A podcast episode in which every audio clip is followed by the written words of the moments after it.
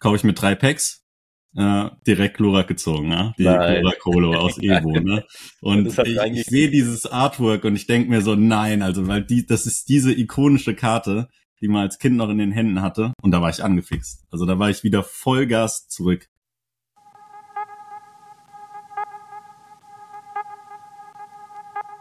Herzlich willkommen in der Collectors Lounge, der Podcast für jeden Sammler da draußen.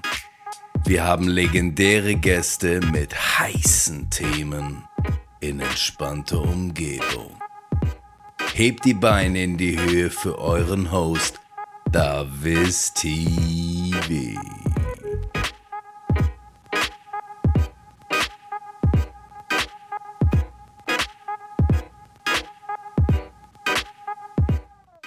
Hallo meine Lieben, herzlich willkommen zur Collectors Lounge Podcast Episode Nummer 37. Ich habe heute mal wieder einen wundervollen Gast hier am Start und zwar den lieben Tim oder wie man ihn wahrscheinlich besser kennt, unseren Professor Eich.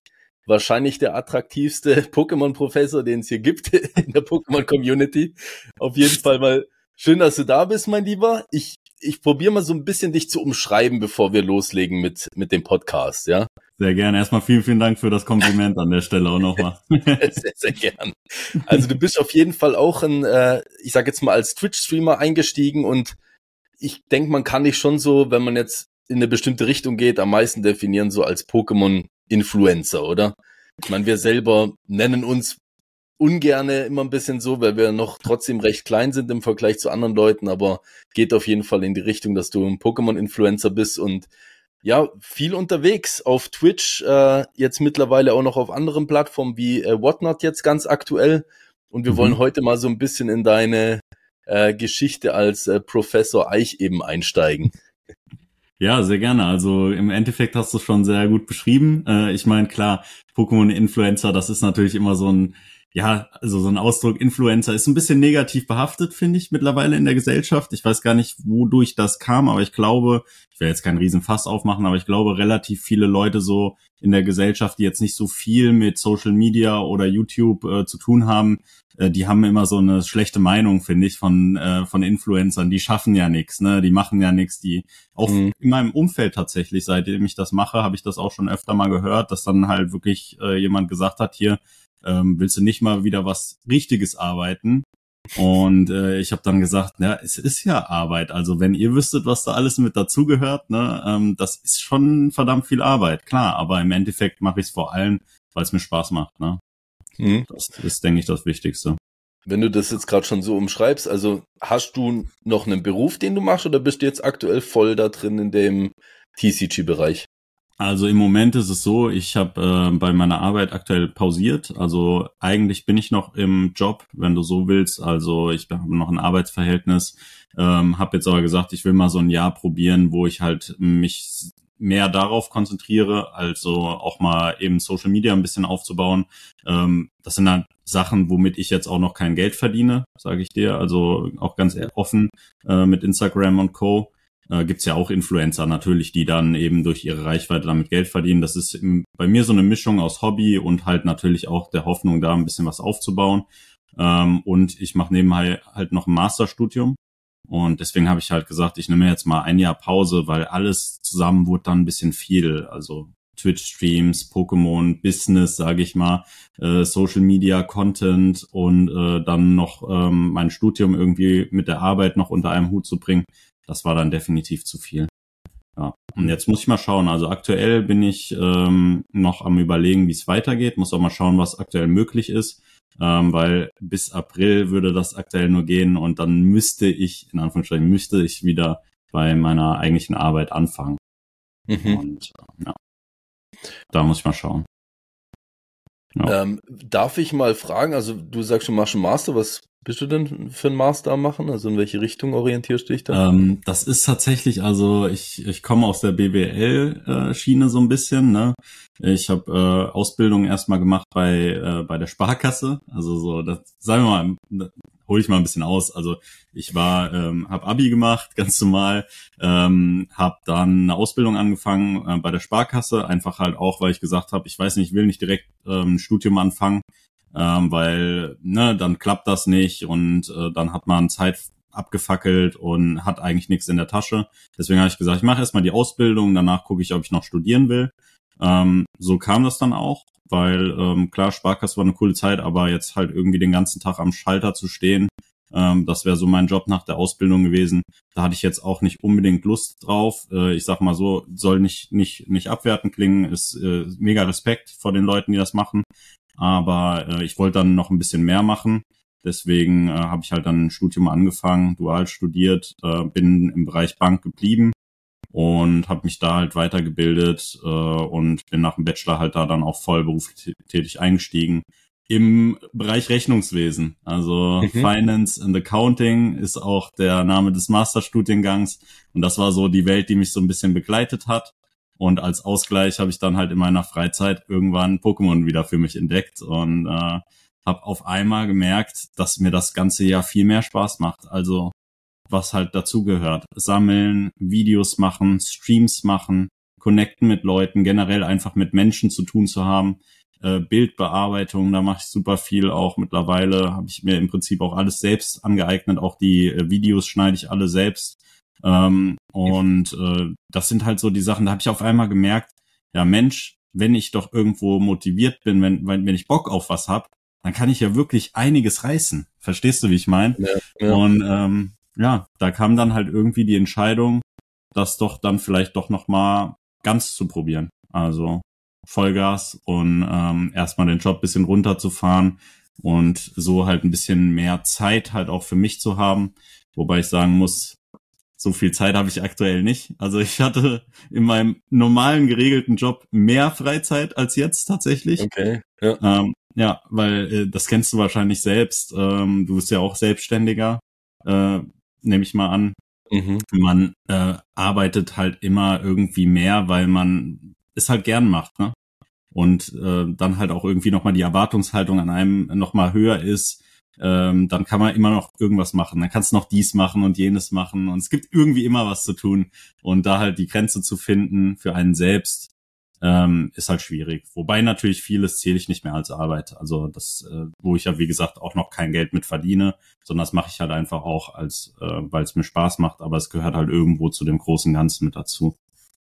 Ich hoffe, das wurde, jetzt nicht zu verwirrend. Nee, irgendwie. überhaupt nicht. Aber es ist schon so, gell? Man wird halt irgendwie immer mehr, umso tiefer man da reinsteigt und umso mehr man dann nachher auch macht innerhalb von dem Hobby, immer mehr auch ja. zu einem Perfektionist, gell? Also ich meine, du willst dann ja alles eigentlich auf einem Level machen, wo du zufrieden bist und eben gerade einen Reel oder auch nur einen Post so zu gestalten, dass der für dich passt, das ist nicht so einfach, wie man sich das Absolut. manchmal vorstellt. Das ist ganz schwierig und äh, die Leute, die schon mit mir zu tun hatten, äh, die kennen mich da mittlerweile ganz gut und sagen halt auch immer, Mensch, es muss doch nicht alles immer perfekt sein. Mach doch einfach mal äh, ein bisschen weniger perfekt und dafür ein bisschen mehr. Das ist vielleicht besser, aber ja, ich habe diesen Anspruch irgendwo an mich selbst auch. Mhm. Soll jetzt gar nicht falsch klingen. Natürlich weiß ich, dass viele Sachen auch besser gehen, klar. Aber zumindest in dem, was ich mag, mache aktuell, habe ich halt immer einen sehr hohen Anspruch an mich selbst und äh, ja, habe auch bisher zum Glück sehr gutes Feedback bei vielen Sachen bekommen. Von daher, das äh, bedeutet mir auch irgendwie sehr viel. Ähm, von daher. Jetzt, Aber, um, um mal ein bisschen wieder in die Vergangenheit zurückzugehen, ja. wir haben uns ja an einem anderen Punkt in dem Hobby kennengelernt. Mhm. Das war ja voll eigentlich Wann hattest du genau angefangen? Das war eigentlich voll in der Hype-Phase drin, oder? Wo ich Richtig, dich erste ja. Mal so auf Twitch entdeckt hatte. Also das kann vielleicht auch, da hole ich auch noch mal kurz ein bisschen aus. Also ich habe äh, wirklich als Kind gesammelt. Äh, warte, hatte ich dir auch eben mal gezeigt. Das ist ja wirklich noch geil, der Original. Ich weiß, geht halt auch ein Herz auf, Mann. das war so, ähm, das, ich habe mit meinem Bruder zusammengesammelt und ähm, das äh, war halt vorher unsere Diddle, äh, Diddle-Sammlung. Ne? Damit mhm. haben wir angefangen in der Grundschule. Ehre, und äh, ja. dann war Diddle irgendwann out, ähm, zumindest bei uns, und äh, kam Pokémon.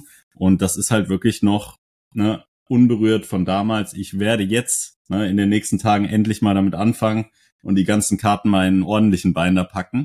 Aber ich habe mir gedacht, so für den Stream heute oder für den Podcast heute eher gesagt, ähm, habe ich gedacht, lasse ich das nochmal so, weil es halt auch irgendwie einfach ikonisch mit ne, mit den Macken, die, die der Binder halt hat, ne. Und ähm, ja, aber lange Rede, kurzer Sinn. ich bin dann auch als Kind schon irgendwann ausgestiegen, ähm, bereue das heute natürlich sehr stark. Also es war so um die Zeit, wo dann Rubin Saphir E-Series losging. Also ich weiß noch, als Kind habe ich immer gesagt, mir gefallen diese E-Series-Karten nicht, mhm. ähm, weil die halt eben links diesen, diesen dicken Rand haben. Das Design hat mir einfach nicht gefallen. Jetzt heutzutage ne, gucke ich gerade nach den Karten, weil die halt wunderschöne Artworks haben. Also es ist unfassbar, ja. was da für schöne Artworks in dieser Ära gemacht wurden. Kartendesign, Layout feiere ich heutzutage immer noch nicht so, muss ich sagen, bei E-Series. Also ich finde diese normalen klassischen Karten, vor allem die dann danach wieder kamen, Rubin, Saphir-Ära, das fühle ich schon sehr. Ähm, aber auf jeden Fall habe ich da dann aufgehört und ich habe wieder angefangen, richtig, wie du sagst, im Hype, also eigentlich im ersten Corona-Lockdown ziemlich. Ähm, und zwar über einen Kumpel, der hat zu mir gesagt, aus Shoutout hier an äh, DJ Schippo auf jeden Fall, guter Kollege von mir, ähm, der hat äh, damals gesagt, hier, guck mal, ich habe da so einen Streamer, äh, ist ein Ami und äh, der macht Pokémon-Karten auf. Und ich dachte so, ey, das sei jetzt nicht dein Ernst, weil wir, wir hingen immer im Discord, äh, man hatte ja nichts zu tun, man konnte nicht rausgehen. Und äh, dann, dann sag ich, ja, okay, guck ich mal mit rein. Und er meint so, ja, kauf dir doch mal ein Päckchen. Ich so, wie kauf dir ein Päckchen? Ja, du kannst direkt bei ihm kaufen, der hat einen Online-Shop und er macht die Packs auf. Und ich so, das gibt's doch nicht. Das ist doch nicht dein Ernst. Jetzt Pokémon-Karten. Ich bin, äh, bin hier, ich weiß gar nicht, wie alt war ich da, aber an, an die 30 und soll jetzt mir Pokémon-Karten kaufen. Und er meinte, ja, mach mal auf jeden Fall. Und äh, ich kaufe mir drei Packs Evolution Ne? Ich glaube, die haben so um die 17 Dollar gekostet. Das war mhm. im Prinzip ein guter Preis äh, im Vergleich zu den deutschen Anbietern. Da lagen die teilweise bei 25 Euro. Ja, kaufe ich mit drei Packs. Äh, direkt Lurak gezogen, ja? die Lurak-Holo aus Evo. Ne? Und ich, ich sehe dieses Artwork und ich denke mir so, nein, also weil die, das ist diese ikonische Karte, die man als Kind noch in den Händen hatte. Und da war ich angefixt. Also da war ich wieder Vollgas zurück. Und ähm, ja, so hat es dann angefangen. Dann haben wir quasi fast täglich diese Streams geguckt, sind da reingegangen. Also ich glaube, ich habe auch innerhalb von einem Monat, will jetzt keinen keinen genauen Beträge nennen, aber auf jeden Fall vierstellige Beträge in ein, zwei Monaten rausgehauen ähm, in die Pokémon-Karten. Ähm, ja, und dann irgendwann kam so der Gedanke, hier, warum machst du das eigentlich nicht selbst? Also ich habe gesehen, mhm. dass das macht super viel Spaß. Äh, das macht den Leuten Spaß, die zugucken. Es macht den Leuten Spaß, die das anbieten. Und äh, da habe ich irgendwie gedacht, in Deutschland gibt's ja noch nicht so viele, die das machen. Ähm, kam dann, kam ja dann immer mehr mit der Zeit, aber zu dem Zeitpunkt waren es noch nicht so viele. Und äh, dann habe ich halt ähm, angefangen mit einem äh, komplett leeren Instagram-Account, einem brandneuen Twitch-Kanal, hatte dann auch äh, durch den Kollegen von mir, der Schippo, jetzt auch nochmal Shoutout, äh, der auch schon auf Twitch gestreamt hatte, schon ein bisschen Erfahrung, war auch mal bei ihm mit im Stream, hab mir das mal angeguckt, wie sowas funktioniert. Ähm, er hat auch ab und zu mal einen Break gemacht, wo er mir dann gezeigt hat, hier, guck mal, das ist äh, Shopify, so funktioniert das mit dem System. Konnte ich mir schon mal angucken, deswegen hatte ich da halt schon so ein bisschen eine Starthilfe, sage ich mal aber ansonsten komplett blank angefangen und jetzt mache ich das seit 2021 gewerblich mhm. und äh, nebenher hauptsächlich und jetzt seit letztem Jahr halt mit deutlich größerem Fokus eben, weil ich bei meinem Job halt mal für ein Jahr pausiert habe. Ja, also viel geredet, ähm, aber das war so ein bisschen so die die Story, wie das dann kam und äh, vor allem wurde es dann umso intensiver, als ich halt, ähm, muss ich ganz ehrlich sagen, ähm, Tanni kennengelernt habe, mhm. ähm, weil sie auch aus Frankfurt kommt und ich eben auch in Frankfurt gewohnt habe zu dem Zeitpunkt noch. Und äh, sie hat dann halt auch irgendwann gesagt, hier, da gibt's immer diese, diese Conventions und das ist mega geil. Wir haben dann mal zusammen gestreamt, es hat super viel Spaß gemacht. Dann hat sie gesagt, komm doch mal mit äh, zu dieser Convention. Und da gab's keine Tickets mehr. Aber sie hat mir dann irgendwie noch irgendwie ein Ticket organisiert für, für Lautern, äh, für die Cardvention 1. Und das war meine erste Pokémon-Convention tatsächlich.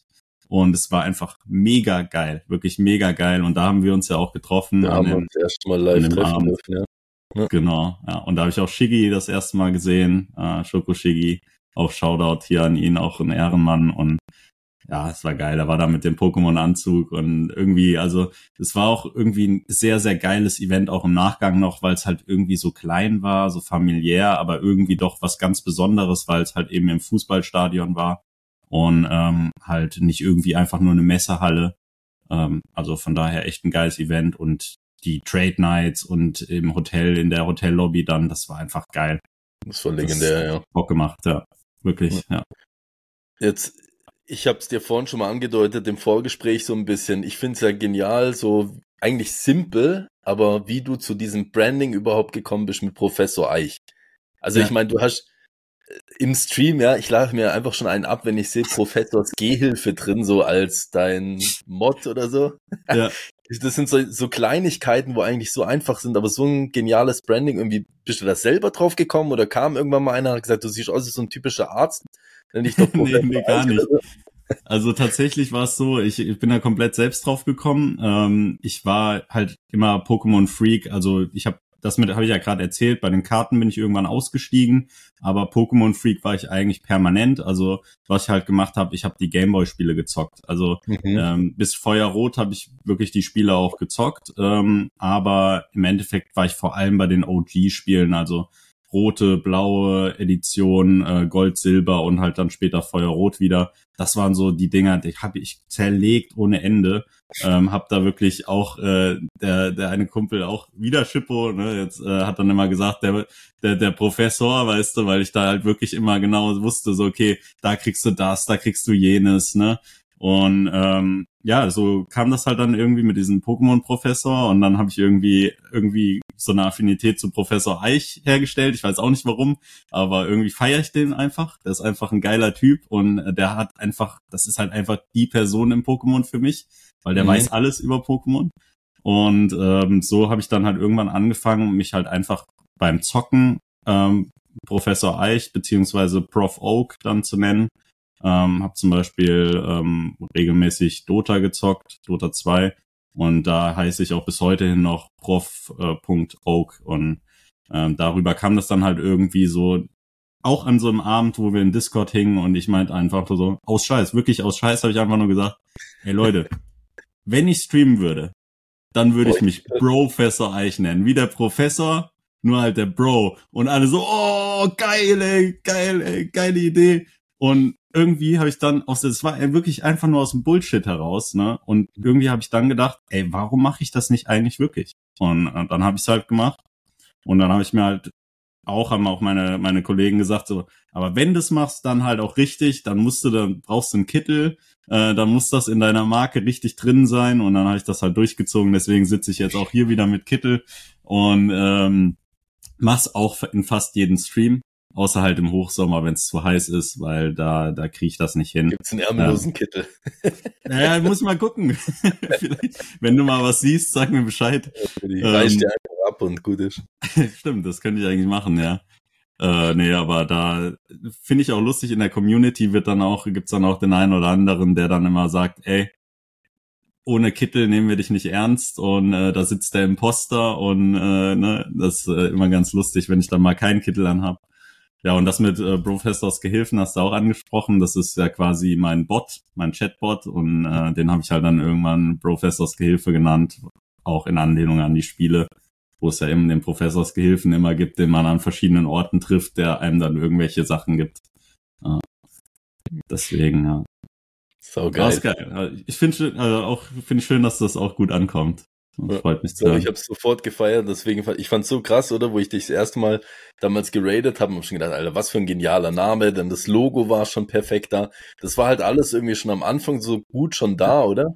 Ja. Und ich finde, das catcht dann schon, das hält einen schon so ein bisschen mit einem Auge halt immer bei der Person, oder? Weil das halt schon so im Kopf sich positiv irgendwie einbrennt.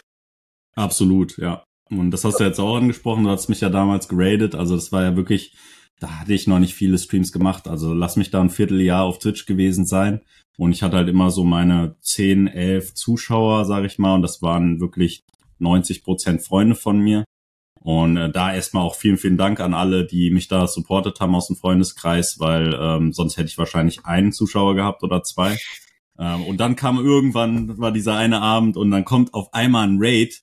Ich weiß, ich hatte vorher ab und zu mal einen kleineren Raid bekommen, aber ganz selten. Und dann kommt so dieser Raid von Davies TV und ich wusste gar nicht, wer ist das überhaupt? Und du kamst, glaube ich, mit 50 bis 60, wenn nicht mehr Leuten reingeradet. Und ich dachte mir so, Alter, was geht gerade ab? Also das war für mich halt wirklich, das hat mir so viel bedeutet. Äh, das rechne ich dir auch nach wie vor hoch an, weil äh, du halt in dem Moment gesagt hast, ich schau mal, wen ich raide. Und dann hast du mich irgendwie entdeckt und hast gesagt, den raide ich jetzt. Und das war für mich was, also es war für mich was ganz Großes. So viele Zuschauer hatte ich vorher auch noch nie gehabt. Und das, also das bedeutet mir halt, wie gesagt, bis heute sehr, sehr viel. Also von ja. daher sehr schön, dass wir uns hier wiedersehen. Ja, voll. Also ich meine, die Zahlen jetzt beim Raiden sind wahrscheinlich ein bisschen gesunken mittlerweile, aber das, die Intention ist immer noch da, dass ich wahrscheinlich bist du so ziemlich derjenige, weil wir auch oft am selben Tag dann streamen, äh, wo ich am meisten raide, weil äh, es ist schwierig mit diesen Raids, oder? Ich habe es auch schon ein paar Mal erlebt, dass ich ja. zu anderen Leuten bin und die waren sehr weird nachher, wo ich sie ja, gedacht habe, eigentlich will ich da nicht jemanden mit rüberschicken. Und bei dir hat's halt sofort gepasst und bis heute äh, immer noch das Gefühl, dass es alles top ist. Von dem her ist das äh, klar Ehrensache, safe. Ja. ja, aber da hast du recht. Also ich raide auch in der Regel nur Leute, die ich kenne. Weil ja. ich das sehr, deswegen finde ich halt auch diesen Move von dir so krass, dass du damals gesagt hast, ey, ich kenne den nicht. Äh, der sieht irgendwie nett aus, keine Ahnung, ich raid da jetzt mal rein und es war so geil, wirklich. Genial. Ja, freut ja. mich. Hm, jetzt wir hatten vorhin so ein bisschen angedeutet gehabt, oder? Wir eben, du hast im Hype gestartet. Jetzt dieses Jahr hast du gesagt, du willst ein bisschen das, ich sag jetzt mal, durchstarten halt probieren, dass du dich in dem mhm. Sinne dort festigen kannst. Eigentlich krass jetzt so ein bisschen als Widerspruch, weil so, ich glaube, die meisten Leute haben jetzt so erlebt, die letzten ein, zwei Jahre, vor allen Dingen was halt Pokémon angeht, ist halt schon sehr ein Rückschritt jetzt nach dem äh, Hype äh, passiert, der so bis 22 ungefähr war. Ja. Von dem her mega mutig, dass du jetzt den Schritt gewagt hast. Gab es da irgendwie einen Grund dafür, dass du gesagt hast, okay, wenn dann jetzt? Ähm, schwer zu sagen eigentlich. Also ich muss ganz ehrlich sagen, ich habe ähm, bei mir hat es auch nie so mit diesem Hype so korreliert so krass. Also ich hatte halt irgendwie immer, bei mir lief eigentlich immer soweit ganz gut. Ähm, und ich habe jetzt auch nicht so diese harten Schwankungen mitbekommen. Dadurch, dass ich halt einfach am Anfang noch so klein war, ne, hatte ich da halt auch noch nicht so diesen krassen Höhenflug, das durch Hype bedingt. Ähm, bei mir hat es dann eher zugenommen, weil ich halt gewachsen bin in der Zeit, obwohl ja eigentlich der der Hype gegenläufig war. Also der Hype mhm. ging runter, aber bei mir ging halt irgendwie die Reichweite hoch und äh, deswegen ist bei mir eigentlich konstant gewachsen. Ähm, was dann mich natürlich ein bisschen dazu bewegt hat, diese Entscheidung so zu treffen, war dann halt auch die Zusammenarbeit mit den Lamas, also mit Lama Cards, wo ich halt dann ähm, über Vogt sehr, sehr viel gestreamt habe, wo ich dann halt auch gesagt habe, okay, da kommt auch ein bisschen, also ist immer schwer über Geld zu sprechen oder sowas, ne, weil ich finde, das ist halt irgendwie so ein Hobby. Ich finde das immer so ein bisschen unerotisch in diesem, in diesem Hobby, in dieser Sammelleidenschaft irgendwie über finanzielle Sachen zu sprechen. Aber im Endeffekt wissen das ja auch die meisten, dass man, ähm, wenn man sowas macht und sich äh, fast täglich vor die Kamera setzt, ähm, ja irgendwo auch davon ein bisschen leben muss. Ähm, und da habe ich halt irgendwie so gemerkt, okay, es könnte theoretisch klappen. Die Resonanz war sehr gut, wir sind sehr krass gewachsen. Auf einmal kam Vogt, wo halt über diese Auktion halt auch entsprechend äh, auf einmal ähm, Umsatz gefahren wurde, den ich so vorher nicht erwartet hätte, um ehrlich zu sein. Also das war komplett gegenläufig zum Hype. Ich habe auch eher gedacht wie du, Mensch, Leute, äh, es geht gerade ein bisschen bergab beim Hype, ob das so die Zukunft ist äh, weil ich weiß noch ganz genau, wie die Evolving Skies Displays mal eine Zeit lang 115 Euro bei Card Market gekostet haben und einem hinterhergeworfen wurden. Das ist noch nicht lang her. Und ich bin äh, wirklich, ich hasse mich bis heute, dass ich da mir keine Case mal weggestellt habe, weil ich habe eigentlich gedacht, dieses Set, wie kann das so billig sein? Es ist eigentlich unrealistisch. Und ein halbes Jahr später waren sie dann ähm, bei 300 Euro oder sowas. Also, ne, das, ja. Aber da, da, ich schweife ab im Endeffekt, äh, dadurch kam es halt, dass ich dann gesagt habe, okay, wenn ich es probiere, dann jetzt, weil ich bin mittlerweile 32 und ähm, ja, wer weiß, wo das Leben mal hingeht, aber jetzt ist so dieses Alter für mich, ich bin jetzt kein, kein Rentner, auch wenn das manche sagen manchmal, aber irgendwie war das so dieser Zeitpunkt jetzt oder nie. Und dann habe ich halt gesagt, okay, ich probier's mal. Äh, schauen wir einfach mal, wie, was, was wird, so wie dieses Meme, Meme auch ist. Schauen wir einfach mal, was wird, weil ich, ich wollte es einfach mal testen. Nicht, dass ich mir in zwei Jahren einen Arsch beiße, äh, in meinem Job irgendwie unglücklich bin und denke, Mensch, hättest du doch damals mal diesen Schritt gemacht und es einfach mhm. mal probiert. Und äh, ja, das war halt im Endeffekt der Move. Und halt, dass ich mein, mein Studium halt, ist eigentlich der Hauptgrund gewesen, dass ich halt gesagt habe, ich muss mal ein Jahr Pause machen, weil sonst kriege ich das gar nicht mehr unter einem Hut. Ne? Das, deswegen. Und da war halt die Entscheidung, lässt du jetzt das nebenbei Streamen äh, sein ähm, oder äh, ja, pausierst mal den Job und dann habe ich irgendwie gedacht, den, den Job pausiere ich jetzt mal. Das habe ich jetzt mehrere Jahre gemacht. Dann probier's mal so. Ja. Ja. ja, genau. Und äh, im, im Endeffekt muss man wirklich sagen, also gerade so Vogt und äh, diese Plattformen, äh, jetzt ja auch Whatnot, aber auch gerade Vogt in der Anfangszeit, das war schon unfassbar, was, was da wirklich bei rumkam, wo ich auch äh, gedacht habe, das gibt's doch nicht, weil bei Twitch hatte ich irgendwie so das Gefühl, es flacht auch ein bisschen ab. Ich weiß nicht, wie du das mitgenommen hast in der Zeit. Aber auch bei Twitch waren ähm, viele von meinen Stammkunden auch irgendwann gar nicht mehr so aktiv drin, weil sie halt auch super viel Geld schon für Pokémon-Karten ausgegeben hatten. Und ich glaube, mhm. irgendwann sagt sich jeder, äh, ich mach mal langsam oder ich kaufe mir vielleicht nur noch ein paar Einzelkarten, die mir gefallen. Also ne, es, es ist ja so oder so. Und bei Vogt war dann plötzlich auf einmal ein ganz neues Publikum und wirklich ganz viele, die extrem Bock hatten auf Pokémon-Karten also völlig gegenläufig zum Hype. Ähm, ich weiß nicht, wie das zustande kam und auch viele neue Sammler, also wirklich viele Leute, die neu äh, angefangen haben zu sammeln, was auch mega geil ist, finde ich. Äh, und irgendwie habe ich so das Gefühl, das stirbt nie weg. Also ich höre immer aus meinem, meinem Umfeld oder auch von meinen Eltern, von meinen Eltern tatsächlich am meisten, äh, ja, das ist doch nichts für die Ewigkeit. Wer weiß, wie lange das noch hält und irgendwie geht's immer weiter. Also ich habe das Gefühl, Pokémon und Pokémon Trading Cards stirbt nie aus irgendwie. Das ist krass, ja. Nee. Ich glaube, das Gefühl habe ich auch. Das Ding ist halt, wie du schon sagst, eigentlich die Leute werden, wenn dann halt selektiver. Und das ist ja auch normal. Ja, genau. Ja. Sind wir ja selber auch. Ich meine, ich habe früher auch eigentlich jedes Set für mich geöffnet und jetzt mittlerweile öffne ich auch und hoffe, dass ich halt vielleicht die ein, zwei Karten bekomme, die mir gefallen. Und wenn ich sie ja. halt nicht habe, dann hole ich sie mir dann halt vielleicht auch als Single oder so. Aber es ist auch für einen persönlich, glaube ich, kleiner halt geworden. Und so ist es bei den Leuten mit Sicherheit auch. Aber dass es weggeht, also ich glaube, da müsste der Franchise einfach komplett einen Bach runtergehen und das, das Pokémon halt einfach viel zu stark. Auf jeden Fall, ja. ja. Das sehe ich auch Aber so. Es ist jetzt mega interessant, dass du das eben schon angesprochen gehabt mit Whatnot und äh, auch eben mit Vogt.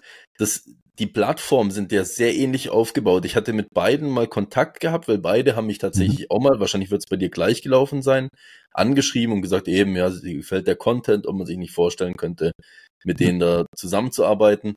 Und ich habe bei beiden gedacht, der wäre mega cool. Und dann habe ich gesagt, ich bin aus der Schweiz und dann bist du raus aus dem Game. Ah. das ist halt mega, das ist halt echt dumm. Die tun sich da mit der Schweiz leider gar nicht äh, zusammen, momentan zumindest nicht. Ja. Ähm, wie, wie siehst du den Unterschied zwischen den zwei Plattformen? Weil ich glaube, wie gesagt, das Prinzip ist dasselbe, oder? Bei den. Ja, das Prinzip ist gleich. Also ich hatte auch vorhin ja schon mal kurz, bevor wir äh, gestartet sind, kurz gesagt, es gab ja vorher auch noch Gavel. Also vor VOG gab es auch noch Gavel. Das war, mit der Plattform hatte ich tatsächlich überhaupt gar keine Berührungspunkte. Ähm, Im Prinzip ist das System relativ einfach. Du hast halt eine Handy-App, ähm, du hast vor allem eine Streaming-Plattform, die auf Mobile halt optimiert ist, im mhm. Gegensatz zu Twitch. Ich würde sagen, Twitch hat, gibt zwar auch eine, eine Mobile-App, viele gucken auch übers Handy, aber ich sag mal so, eigentlich die Idee von Twitch ist ja schon, dass du über einen Rechner oder vielleicht so über ein Smart TV äh, dir die Streams anguckst, um dich zu unterhalten. Und äh, da finde ich eigentlich auch mega genial, muss man sagen. Halt eben Vogt, Gavil, was auch immer, Whatnot, äh, dieses Prinzip, äh, dass man halt wirklich eine, eine App nur für Sammler macht ähm, und halt optimiert aufs Handy, weil wirklich die meisten in dem Bereich halt übers Handy reingehen. Also das, das merke ich auch bei Twitch immer mehr, ähm, auch gerade beim, äh, beim Pokémon-Karten Breaken. Das waren ja extrem viele auch immer über übers Handy drin ja. Und ähm, dann ganz entspannt von der Couch einfach mal hier, ne, einfach swipen. Also funktioniert, ich, ich erkläre es vielleicht einfach mal für alle, die es nicht kennen. Ähm, Im Prinzip funktionieren die Apps alle gleich. Du hast äh, einen integrierten Shop in der App, wo du halt eben ähm, Produkte reinstellen kannst. Macht's für den Streamer natürlich sehr einfach, weil du brauchst keinen Online-Shop mehr, den du selbst betreiben musst, den du auch bezahlen musst und so weiter. Also das kostet dir alles Geld. Und äh, du hast alles in der App drin. Du kannst dann im Endeffekt zum Beispiel sagen, hier, ähm, ich nehme mal, keine Ahnung, dieses Display Violet EX. Das packe ich jetzt mal in, in, in Sofortkauf rein für 130 Euro oder was. Ich sage jetzt irgendwelche Werte. Ähm, und dann kannst du halt zu Hause über dein Handy reingehen. Oh, was hat denn der Professor so im Shop? Ah, guck mal, Violet EX äh, kaufe ich mir bezahlst alles über die App, läuft alles automatisch im Hintergrund ab und dann mache ich dir das live auf. Und mhm. der größte Faktor und auch ähm, finde ich auch eine geile Sache, aber auch eine, die viel Gefahr ähm, beherbergt, ist halt eben die Live-Auktion. Die Funktion der Live-Auktion einfach, dass ich jetzt sagen kann, Leute, ich habe hier dieses Display, ich halte das in die Kamera und sage, es geht jetzt bei 1 Euro los und ihr zu Hause entscheidet, was euch das Display wert ist und der mit dem höchsten Gebot nimmt's halt eben mit. Also so wie eBay, nur ja. live. Ja. Und ähm, ja, das ist halt wirklich eine Sache, die halt extrem hohes Unterhaltungspotenzial hat, aber wie ich auch eben gesagt habe, auch äh, Gefahren mitbringt, weil, muss man ganz ehrlich sagen, dadurch, dass man halt eben am Handy ist, äh, von zu Hause, es geht sehr schnell, es geht zack, zack, zack, und du denkst, Alter, ist geil, will ich unbedingt haben, und du swipest und swipest, es ist ja wirklich, du machst einmal rechts, links, und hast ein Gebot abgegeben, ein verbindliches Kaufgebot, ne? Ähm, und so kann es natürlich auch sein. Das kommt auch ab und zu vor, dass halt der eine oder andere wirklich ein bisschen zu viel ausgibt für für die Sachen und dann auch vielleicht im Nachgang denkt, ja Mensch, hm, hätte ich jetzt mir woanders auch günstiger kaufen können, ja. Ähm, muss man natürlich auch dazu sagen, klar, man kann immer Sachen günstiger irgendwo kaufen, aber das ist ja auch klar, man kriegt halt nicht überall so serviert und äh, bequem genau. von zu Hause mal eben auf der Couch äh, spontan und äh, ein paar Tage später hat man es zu Hause. Ne? Also es hat ja auch viele Vorteile. Ähm, man muss nicht großartig recherchieren vorher und eBay durchwälzen, um irgendeinen Schnapper zu finden. So, äh, man kann natürlich auch bei den Live-Auktionen, muss ich auch ganz ehrlich sagen, auch extreme Schnapper machen. Ne? Also da sind mhm. halt auch mal wirklich 100 Euro Karten für sag ich mal, 30 Euro oder so weggegangen. Also, ne, und ich denke, gerade bei kleineren Streamern kann man halt eher noch diese Schnapper machen, die aber auch äh, diese Live-Auktion, glaube ich, eher mit Bedacht einsetzen, weil da ein e-, extrem hohes Risiko natürlich auch für den Anbieter dabei besteht, dass jetzt halt dieses Display, was 100 Euro wert ist, am Ende des Tages für 10 Euro weggeht. Verkauft ist verkauft, ne? Also, ja. Aber das ist im Prinzip das, das, das, äh, das ist im Prinzip so die Sache daran. Ne? So funktioniert das. Und ich habe halt auch wirklich gemerkt, ich persönlich war am Anfang sehr, sehr skeptisch und sehr kritisch, vor allem gegen Gavel. Also Gavel war ja so der Anfang. Das war so zumindest für mich die erste Plattform in dem Bereich, die ich kannte. Und da war halt wirklich nur wildes Gegamble und Gezocke. Also da hast du halt, ja, es ist wirklich so. Gamble oder Gamble? Ja, das, das klingt sehr ähnlich. Aber ja, äh, da hast du halt wirklich nicht auf äh, so ein Display geboten, sondern du hast halt im Endeffekt auf einmal Würfeln geboten. So, und dann saßen die da, hatten so einen Würfelbecher, ne? Und haben dann halt einmal, äh, haben dann gekniffelt. Also die haben dann wirklich live gekniffelt und wenn du dann irgendwie einen Pasch hattest, konntest du dir halt was Cooles aussuchen. Hat's dir jetzt, ne, ich sag jetzt irgendwas, hat's dir jetzt, ähm, hat sie jetzt aber nur äh, einen schlechten Wurf, hast du halt einen Booster, ein koreanisches Booster, Schlag mich tot bekommen, was im Prinzip keinen Wert hat. Ne? Und äh, der einzige Grund, warum das auch nicht vom, vom Glücksspielparagraphen mit abgegriffen wird, ist tatsächlich, dass du, ähm, so zumindest mein Wissensstand, äh, dass du halt immer was bekommst. Also dass mhm. du nicht auf Null fällst. So. Also selbst wenn ich jetzt für, für 30 Euro mir dieses einmal Kniffeln ähm, ersteigert habe, äh, kriege ich am Ende trotzdem noch ein koreanisches Booster als Mindestmaß, was mhm. vielleicht einen Wert von 1,50 Euro hat, ja. Aber ich habe nicht alles verloren so. Und das war halt so, ich persönlich habe dann äh, für mich gesagt, so habe das auch immer auch live on Twitch gesagt, dass diese Plattformen für mich nichts sind. Ich war auch sehr kritisch, als VOG kam. Ähm, bin dann aber irgendwann ja wirklich dann auf den Punkt gekommen, dass da halt sehr, sehr viele Leute halt auch von den Zuschauern hingehen, ne? die dann auch gesagt haben, so, oder wahrscheinlich gesagt haben, ist vom Entertainment-Faktor und auch von der äh, Usability für den Kunden halt einfach geiler, weil er kann wirklich über die App direkt kaufen, muss nicht irgendwie erstmal auf eine Webseite gehen, irgendwas in den Warenkorb packen, sondern es geht halt wirklich zack, zack und man hat halt immer Bewegung drin. Ich weiß nicht, ob du das kanntest bei, bei deinen Twitch-Streams, dass du halt manchmal so einen Stream hattest, wo keiner was bestellt hat. Ähm, das hatte ich vor allem am Anfang halt öfter, aber auch mittlerweile habe ich das bei meinen Twitch-Streams auch äh, immer mal wieder gehabt und ähm, dann sitzt du halt da und musst dir halt irgendwie was überlegen, okay, was mache ich jetzt? Ähm, redest du über das neueste Set. Ist auch geil, ist geiler Content, aber viele Leute wollen halt Karten sehen, die wollen Packs aufgehen. Deswegen gucken die die Streams. Und äh, bei, bei diesen Plattformen kannst du halt dann eben sagen, okay, wenn jetzt gerade keiner was kauft, dann nehme ich einfach mal irgendwas und hau das hier. Hier, dieses Pack, hau ich für einen Euro in die Auktion. Und dann ist definitiv, es passiert was. Und ich sag mal, für zwei Euro bietet definitiv jemand.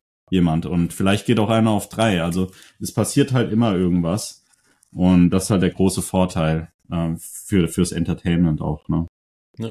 ich ja. glaube, du sprichst da gerade ein paar wichtige Punkte an. Also eben ja. einerseits verstehe ich sehr den Schritt, dass man sagt, man macht es gemütlicher für die Leute, vor allen Dingen eben dieses mit dem Handy auf dem Sofa hocken. Und ich meine, ich habe tatsächlich meistens Twitch entweder konsumiert selber, wenn ich eben eh irgendwas schon nebenbei geschafft habe, irgendwie am PC und dann lief halt der Kollege noch nebenbei oder so.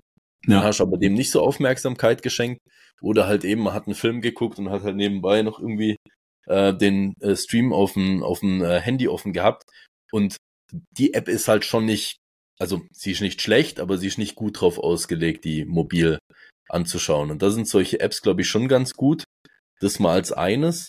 Und dann eben den Punkt, den du halt ansprichst, äh, mit dem, wo du vorhin gesagt hast, dass man auch vielleicht mal ein bisschen mehr bezahlt, ist halt auch echt Entertainment, gell? Also ich meine, du, du hast ja dann auch was davon gehabt und ich glaube, das darf man auch nicht äh, niedersprechen, dass da jemand saß, dass da jemand das Ding angeschaltet hat, dass jemand das Produkt auch besorgt hat und präsentiert und man so diesen, diese Interaktion mit den anderen Bietern halt hat, das ist schon was Cooles. Das macht einem ja schon bei eBay Spaß und da sieht man ja, ja, gar nicht, wer da hockt oder wer drauf bietet. Du hoffst einfach, dass du am Ende das Ding kriegst und so hast du es noch live. Äh, ja, das reizt, denke ich schon. Ne? Absolut. Und das, das ist halt auch immer das, was, was, was mir dann auch persönlich immer so ein bisschen im Hintergrund, also ich zeige das dann auch nicht, ne, aber ich spreche jetzt hier mal ein bisschen offener, als ich jetzt in dem Stream sprechen würde. Aber das war, was bei mir dann auch immer so ein bisschen blöd ankommt, ist halt, wenn dann jemand im, im Chat dann schreibt hier, äh, was, was bietst du denn da 20 Euro auf die Karte, die ist doch nur 15 Euro wert. Und ähm, 15 Euro wert ist halt immer die Frage, erstens, es gibt, ist schwer, einen Wert zu bestimmen. Also ähm, das habe ich zum Beispiel sehr positiv auch in Kaiserslautern bei den Sportcards-Sammlern ähm, eben gehabt oder festgestellt, dass viele einfach gesagt haben, äh, wo ich dann gefragt habe, und was ist die Karte wert? Ja, weiß ich gar nicht, ehrlich gesagt, aber ne, wir können gerne einen Trade machen. Du sagst mir einfach, was dir die Karte wert ist und wir, wir finden einen Deal, ne? Also, mhm. das ist so dieser, dieser Wert ist ja irgendwie was Fiktives, ne? Also, was ist eine, eine Karte wert? Wie bemisst man diesen Wert? Und die meisten schauen halt über Card Market, ähm, klar. Das ist, glaube ich, so auch ein sehr guter Vergleich halt eben. Ähm, aber wenn ich jetzt zum Beispiel sage, die Karte, die ich reingehalten habe, ähm, ist äh, 15 Euro wert, weil der billigste Preis auf Card Market eben 15 Euro ist, ähm, finde ich, das ist kein Preis, den man ansetzen kann für eine Live-Auktion, wo man halt eben die Karte genau sich angucken kann. Am besten Fall, das liegt natürlich an mir in dem Moment oder an den anderen Streamern, wie genau zeigt man die Karte wirklich ähm, es ist halt auch einfach bequem und es ist Unterhaltung, wie du halt auch gesagt mhm. hast. Und ähm, das kriegst du halt alles so nicht, wenn du jetzt über Card Market diese 15 Euro Karte kaufen würdest, wo du die dann vielleicht auch noch aus dem Ausland kaufen würdest, wo du dann am Ende auch noch 5 Euro Versand zahlen würdest und äh, nicht nur ein, zwei Euro Versand, wenn sie im Brief zu dir kommt. Ähm, also das sind natürlich auch Faktoren, die werden dann nicht mit, mit einberechnet und ähm, da sage ich dann auch manchmal was. Ähm, am liebsten würde ich manchmal sagen, ja, ganz ehrlich, dann kaufst du dir für 15 Euro dort. Aber ich ähm, will auch niemanden irgendwie böswillig sein. Ähm, von daher, ja. also ich, ich finde es ja absolut richtig und wichtig auch, die Preise zu vergleichen. Das ist auf jeden Fall ein guter Step. Aber es gibt auch viele Leute, die sagen, ey, ganz ehrlich, ich guck mir die Preise gar nicht an. Ich guck deinen Stream gerne, ich hab Bock drauf und ich hab Bock bei diesen Auktionen mitzumachen. Und wenn da eine schöne Karte ist, die mir gefällt, dann kaufe ich die mir halt. Und wenn ich am Ende 10 Euro über Marktpreis geboten habe, was auch mal vorkommt, dann finde ich das persönlich nicht schlimm. So äh, gibt natürlich ähm, den einen oder anderen, ja, der es so sieht. Ja.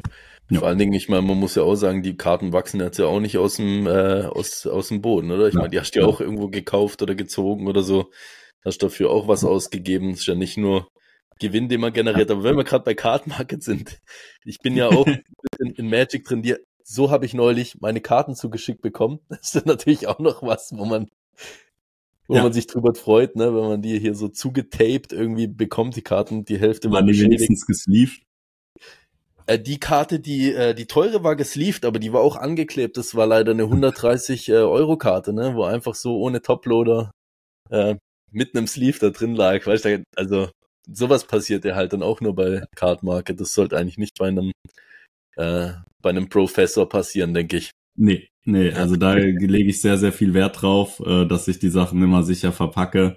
Und äh, mir ist besonders sehr wichtig, dass die ähm, Kunden, die bei mir oder die Zuschauer, die bei mir halt eben was kaufen, dass sie zufrieden sind und dass die im besten Fall wiederkommen, weil sie halt gesehen haben, das läuft alles super. Und das ist für mich auch das Motto, was ich schon sehr lange verfolge, dass halt eben Qualität einfach das Wichtigste ist, auch vor allem langfristig, um sich ja irgendwie was aufzubauen.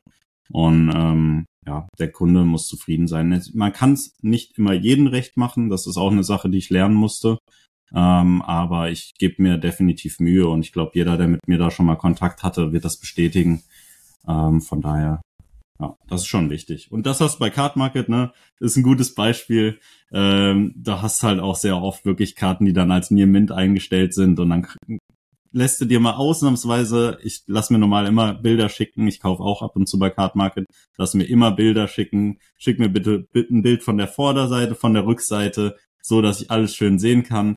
Ähm, und dann hast du es mal einmal, habe ich gedacht, ach komm, wird schon passen, Near Mint in Warenkorb zur Kasse gekauft, hab die Karte bekommen, Reverse Holo, komplett zerkratzt. Mhm. Und da dachte ich mir also, also das ist halt wirklich kein Mint jetzt in dem Moment, ne? Ja. Ja, also ja. von daher, es ist immer ein bisschen schwierig, wenn man dann halt immer einfach den, den, den untersten Preis ansetzt, äh, den billigsten Card Market Preis und dann sagt, die Karte kostet 15 Euro, nur weil der billigste Preis bei Card Market 15 Euro sind.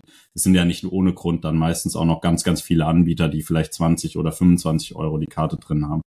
Ähm, von daher. Ich, ich finde es immer mega spannend. Du, du sagst selber, man spricht nicht gerne so über das Thema, aber ich finde ja. gerade so die also jetzt nicht nur bei Einzelkarten, sondern auch bei Sealed-Produkten und sowas, diese Preisentwicklung und wie Leute das für sich persönlich wertschätzen, ist super interessant und manchmal überhaupt nicht nachvollziehbar.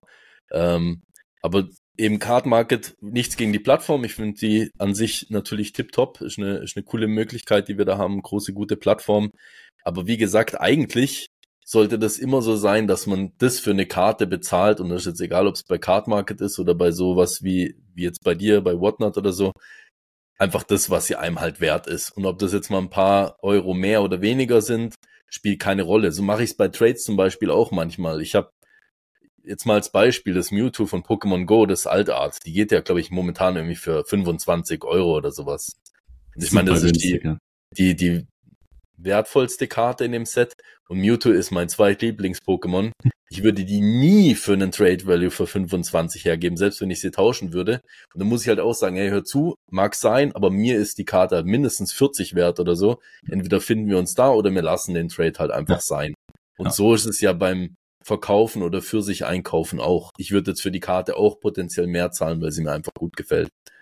Ja. ja. Und vor allem dafür, dass man halt, also mir ist der Zustand immer sehr wichtig. Und äh, ich bin der, also ich glaube, ich habe noch nie eine Karte bei Cardmarket zum billigsten Preis gekauft. Einfach weil ich mir halt immer Bilder schicken lasse und immer festgestellt habe, dass nicht der billigste, auch nicht der zweitbilligste und auch nicht der drittbilligste Preis äh, meinen Ansprüchen genügt. Also mhm. ich will eine cleane Karte, ich will eine schöne Karte und da gebe ich auch gern mal 20 Euro mehr aus als der billigste Preis oder vielleicht auch teilweise mal 30 Euro. Also äh, je nachdem halt eben. Ne? Das ist absolut. Und gleiche Punkt wie du. Ich habe jetzt auch letztens meine Submission mal wieder zurückbekommen vom PSA und da waren zwei Rainbow Glurax hier aus Champions Path mit dabei. Ja. Und äh, Champions Path war so ein Set, hatte ich vorhin erzählt, von dieser Zeit, wo ich wieder angefangen habe zu sammeln in diesem Hype damals, äh, was ich reihenweise habe für mich öffnen lassen bei Streamern. ähm, wirklich ETB-weise und äh, dieses Glurak, ich habe das einfach nicht gezogen. Es kam nicht zu mir, wirklich. Es es wollte nicht, ich habe es auch nie gesehen, dass es gezogen wurde. Einfach mhm. verdammt selten die Karte. Und äh, die wurden mir dann mal irgendwann angeboten von einem, der gesagt hat, er verkauft seine Sammlung für 150 Euro das Stück. Und da habe ich gesagt, hier komm, ich nehme beide direkt, weil die Karte ist für mich so ein extremer Wert. Und ich habe sie jetzt als neun leider nur zurückbekommen, also ein bisschen off-centered sind.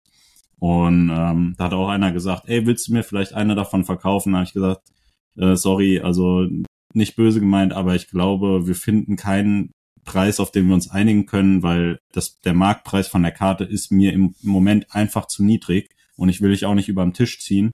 Äh, mhm. da behalte ich die Karte lieber, als sie jetzt zu dem Preis zu verkaufen, weil für mich mein der persönliche Wert, den ich in dieser Karte sehe, ist deutlich höher als, als der, mhm. der Marktwert. Genauso die Rainbow Pikachu. Ja. Also müssen wir mal, können wir, vielleicht machst du jetzt mal irgendwann Trimax zum Podcast ein. äh, das wäre sehr geil. Äh, dann kann er mal erzählen, äh, wie, wie lang er oder wie viel Geld er ausgegeben hat, um diese Rainbow Pikachu zu ziehen aus Vivid Voltage. Und ich glaube, er hat es am Ende nicht mal geschafft. Also das war ja wirklich brutal. Äh, der, der hat ja wirklich tonnenweise gerippt und die kam nicht raus. Und ähm, wenn du jetzt äh, gerade, ich, ich habe den aktuellen Preis nicht im Kopf, aber wenn du jetzt mal den Preis von der PSA 10 Rainbow Pikachu anguckst, da kommst, kommen einem fast die Tränen. Ne? Und mhm. ich habe die Karte und ich sag dir ganz ehrlich, ich würde sie nicht hergeben. Niemals nicht zu mhm. diesem Geld. Also definitiv nicht. Äh, für mich bedeutet diese Karte unfassbar viel. Wir haben die auch selbst gejagt ohne Ende. Keiner von mir, weder ich noch meine Freunde haben die gezogen. Ähm, ich habe sie mir irgendwann mal in den USA dann gekauft für, weiß es gar nicht mehr, an, auch an die 300 Euro, ähm, was für mich schon ein guter Preis war. Ähm, aber mittlerweile ist ja noch deutlich günstiger. Also das ist aber niemals ein Preis, für die, für die ich die Karte wieder verkaufen würde. So. Mhm. Ja. ja, ich hatte mit denen tatsächlich echt Glück gehabt bei den Charizards, bei beiden, so wie beim Pikachu. Das die habe ich Gott sei Dank recht early für mich immer gezogen hab. Das war schon sehr glücklich gewesen, ja. Krass. Das ist geil. Also ich, ich kann dir nur eine Story erzählen, ähm, auch ein Stream von meinem Kollegen Schippo. Ähm, der hat damals ähm, Boxbreak gemacht, Vivid Voltage, hatte zwei Displays da. Und äh, ich bin mit zusammen mit drei anderen Kumpels von mir, sehr, sehr engen Kumpels, ähm, in, in Vivid Voltage reingegangen, haben gesagt, komm, wir holen uns einfach direkt ein Display. Nicht, dass am, uns am Ende einer die Rainbow Pikachu wegzieht. So hat so wenigstens einer von uns. Ne? Und äh, ich weiß gar nicht mehr, wer ausgesucht hat. Zum Glück weiß ich das nicht mehr, aber es war dann 50-50. Und wir haben gesagt, okay, komm, wir nehmen jetzt das Display. Nur Schrott drin, wirklich nur Schrott. So, und danach hat er quasi über äh, über einen Shop halt äh, hat noch jemand zwei drei Packs gekauft wirklich zwei drei Packs geht ins, das andere Display geht auf und ich glaube direkt im zweiten Pack oder so Rainbow Pikachu und ich dachte mir so, das gibt's nicht, weißt du, ich war so nah an diesem Sch Pikachu dran äh, und äh, da, das hat uns wirklich gebrochen, wirklich, das hat uns so gebrochen. Ah ja, es gehört irgendwo auch dazu, also ich glaube, jeder Sammler ja. kennt das. Also so die guten Emotionen äh, so wie die schlechten, es gehört irgendwo mit dazu. Ja. Auf jeden Fall. Ja, mir, das war äh, ganz interessant bei dem, äh, wo das Disney 100 äh, rausgekommen ist, oder? Und dann habe ich zehn Displays von bestellt gehabt und ich habe zu Melly, also zu meiner Frau gesagt, die letzte Box, die gönnen mir uns beide, weil sie auch Disney mag, oder? Und dann während dem Stream habe ich halt einfach gemerkt, die Leute sind so krass heiß auf das, auf das, äh, auf dieses Disney. Dann hat der eine gesagt, komm, ich nehme die letzte Box noch. Und ich gesagt, oh, ja gut, dann gebe ich sie dir halt. Dann war Nein. natürlich das Steamboat Willi drin. Also das in dem Moment, das war, glaube ich, echt das erste Mal, wo so ein richtiger Bruch für mich mental war, aber es war, du freust dich dann ja trotzdem für die Person. Aber da hast du in dem Moment schon gedacht, boah, leck, diese 14.000 aktuell, äh, die hätten theoretisch mir gehören können. Äh, das wäre nicht ja. schlecht gewesen, ja. ja das, das wusste ich gar nicht. Also ich habe mitbekommen. Äh, sorry, ich habe es mitbekommen, dass du die gezogen hast, aber die Story, äh, die im Hintergrund war, die kannte ich noch nicht. Also das ist ja wirklich, also es ist sehr bitter, ey. Naja. Äh, die Melli haben nicht gesagt, was hast du gemacht? Ja, woher soll ich wissen, dass es da drin ist? Man weiß es nie, ne? Das ist ja immer der Punkt. Man trifft die Entscheidung, bevor man es weiß. Und das ist auch so eine Sache. Jetzt komme ich irgendwie wieder auf mein BWL-Studium zurück, aber es ist auch eine Sache, die man wirklich im BWL lernt, ist, man wird im Leben immer vor Entscheidungen gestellt und es gibt mhm. immer Opportunitätskosten. Äh, das heißt, ne, was kostet es, wenn ich mich für A entscheide? Was kostet mich das, dass ich nicht B genommen habe? Ähm, aber man trifft die Entscheidung immer im Hier und Jetzt in der Gegenwart und ähm, man kann einfach nicht im Nachgang sagen, hätte ich doch mal, klar, man sagt das unterbewusst immer, aber rational gesehen darf man sich niemals einen Vorwurf machen, hätte ich doch mal zu dem Zeitpunkt das entschieden, weil man entscheidet sich im Hier und Jetzt und wenn man im Hier und Jetzt zu der Entscheidung kommt, dass A der richtige Weg ist, dann war es auch im Nachgang noch gesehen die richtige Entscheidung, auch wenn es immer schwer ähm, emotional schwer zu verarbeiten ist, wenn man so eine Entscheidung getroffen hat, wie du in dem Fall, aber ja. Du vor allen Dingen, ich meine, das ist, das ist noch das Schönste dran, es ist bei einer Person geblieben und man muss auch wirklich sagen, ja. geblieben, die die Karte wertschätzt, der ein Master-Set davon machen wollte und die Karte nie verkauft hat selbst wenn er wirklich Gebote über 14.000 damals bekommen hat, und ich meine, die Karte Krass. ist jetzt, glaube ich, aktuell bei drei oder sowas, also immer noch mega hoch, aber äh, sehr getroppt. Ja. Ähm, von dem her eben Shoutouts da auf jeden Fall äh, an Patrick, ja, dass er die behalten hat und dass er da sein, sein Set äh, mit komplettieren könnte, von dem er da vollkommen verdient, auf jeden Fall, ja. ja.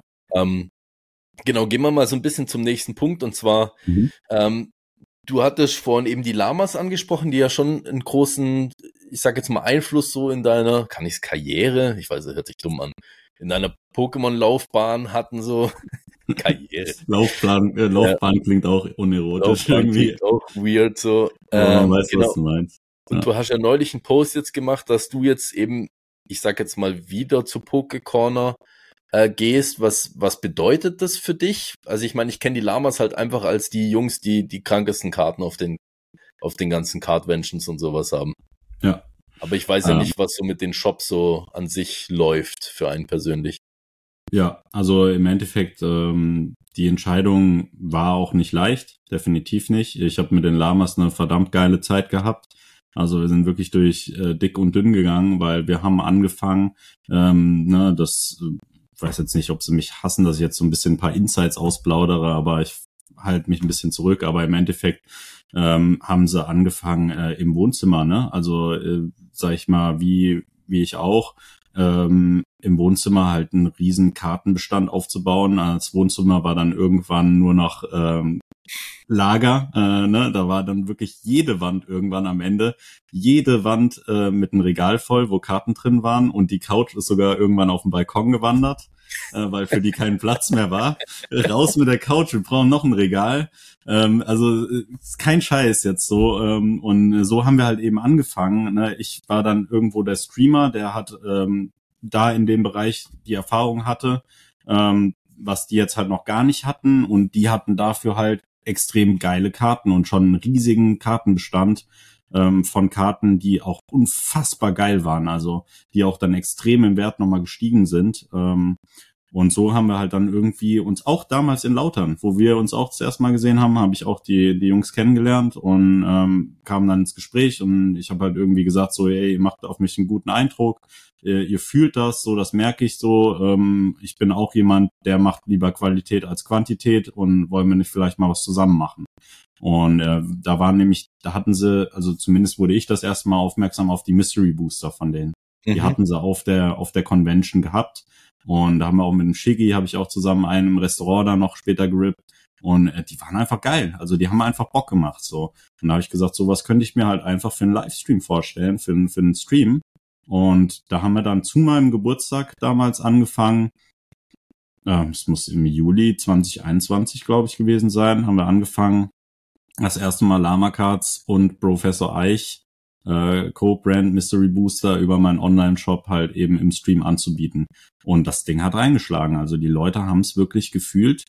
Und es hat Bock gemacht. Über die Zeit hinweg hat man natürlich immer mal an der einen oder anderen Stelle halt auch einen Punkt gehabt, wo wir halt einfach anderer Meinung waren, ähm, wo ich nicht so happy war, wo die nicht so happy waren im Endeffekt. Und ähm, ja, deswegen sage ich, wir sind durch dick und dünn gegangen. Wir waren jetzt bei den Nationals zusammen in den USA äh, haben da super viel erlebt. Es war mega krass.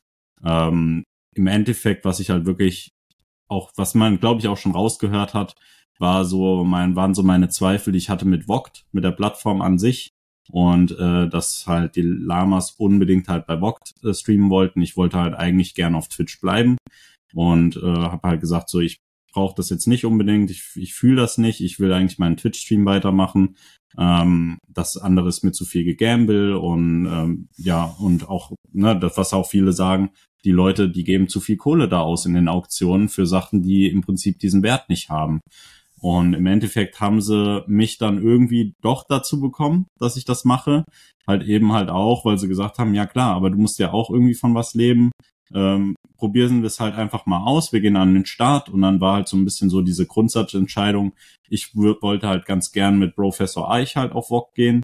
Ähm, die Lamas wollten aber in dem Moment auch gerne als die Brand Lama Cards ähm, an den Start gehen, was ich auch im Nachgang verstehen kann, definitiv. Aber das war schon so, so, so, so ein harter Knackpunkt, wo es halt schon so, ne, wo ich so meine harte Meinung hatte ähm, und die halt ihre harte Meinung und ich hätte halt mhm. eigentlich aus meiner emotionalen Überlegung, jetzt habe ich gerade gesagt, man darf eigentlich nicht rückwirkend auf Entscheidungen blicken, aber zu dem Zeitpunkt hatte ich emotional schon eigentlich für mich entschieden, dass ich das gerade nicht so gerne mache, dass ich jetzt halt über Lama Cards streame. Äh, klar, Argument war halt, die hatten die größere Reichweite, die hatten halt im, im Prinzip war das die größere Brand im Vergleich zu Professor Eich, ähm, von daher halt auch mehr Potenzial im Endeffekt.